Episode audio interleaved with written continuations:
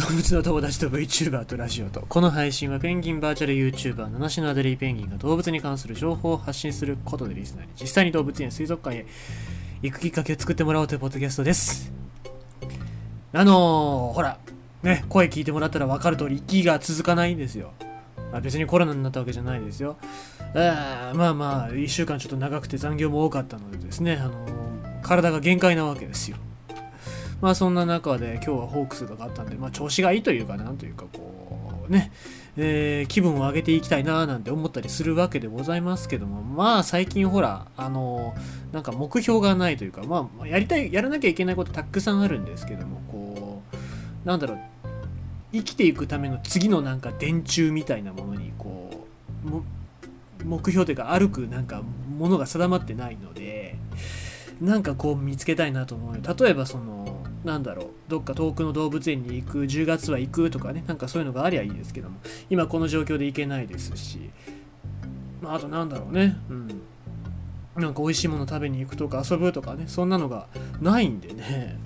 うん、どうしたもんかななんて思いながらこうグググっとなっててでまた中途半端に何もできないのでですねえー、まあなんかね見つけないといけない。次の次のなんか目標を見つけなきゃいけないななんて思ったりするわけですよ。まあ、動画とかも作んないといけないななんて思ったりもしますけど。はいえー、ということでございまして、まあそんな中で嬉しいニュースです。新種の発見というのは嬉しいニュースでございますな。タコさんウインナーに新種生物が鹿児島で見つかるこれツイッターでバズってたんで皆さん知ってるかと思いますが読んでいきましょう鹿児島大学大学院や鹿児島水族館などの研究チームが大隅地方の川に生息するカニに付着する新種と思われる生き物を見つけたと発表しました。その姿はまるでお弁当でおなじみのタコさんウインナーのようだとしています。イカっていうよりウインナーかと思う。すぐ思ったのはタコさんウインナー。お弁当の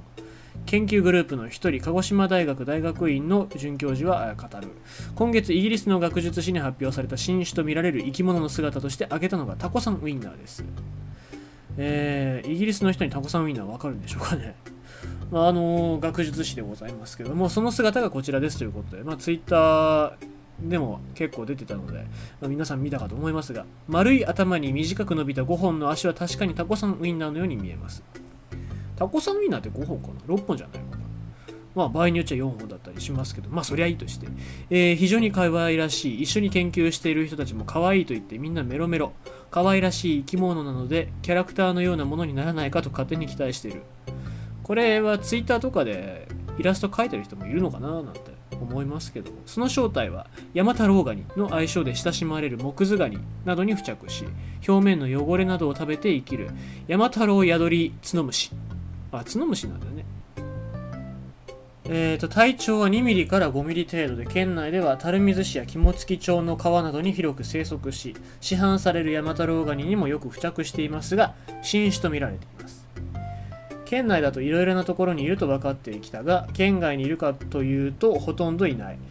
網に入っているカニにもよくついている。今までほとんどの人は知らずに食べている。おそらく毒があるとかではない。